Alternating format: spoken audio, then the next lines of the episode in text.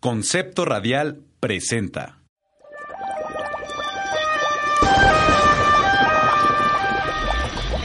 A ciencia cierta.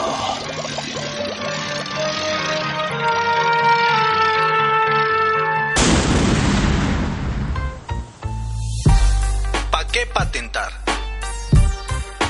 Desafortunada o afortunadamente, el mundo se mueve por asuntos del cochino dinero.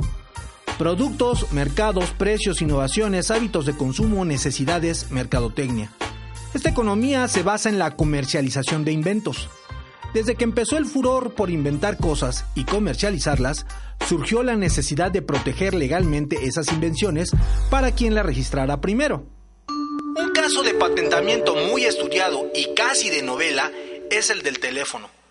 Tan ajustada fue la competición que el mismo día en que Graham Bell presentaba su solicitud de patente en la oficina de Washington, el 14 de febrero de 1876, el ingeniero Elisha Gray hacía lo mismo, solo que el ingeniero registraba una advertencia de patente, o sea, una especie de reserva provisional por un año, en la que incluía un transmisor líquido de resistencia variable, un avance para un teléfono funcional.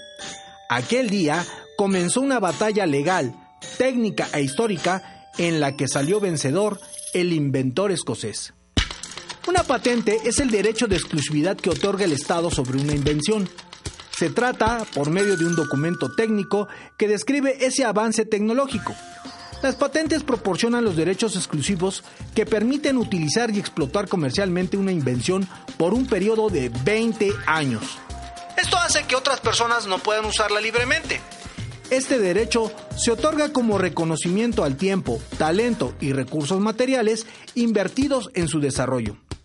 Si tú inventas algo como parte de las actividades que haces en la chamba, o como una mejora a un proceso que trabajas, o porque estás en el área de desarrollo de productos y usas los recursos materiales y económicos de la compañía, es esta quien tiene los derechos legales de la invención, porque es quien puso el billete y no tú.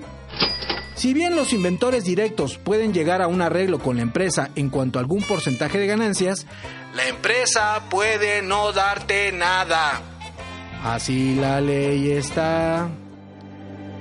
Pero si eres inventor independiente y nadie te dio un peso para hacer tu invento, entonces lo puedes registrar tú solito.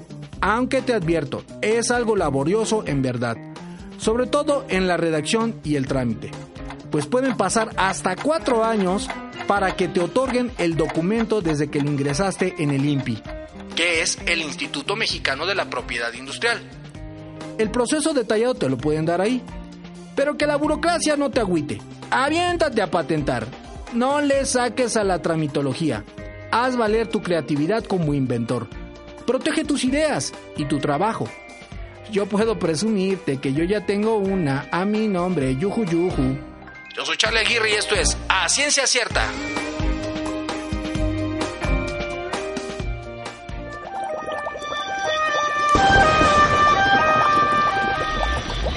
A ciencia cierta.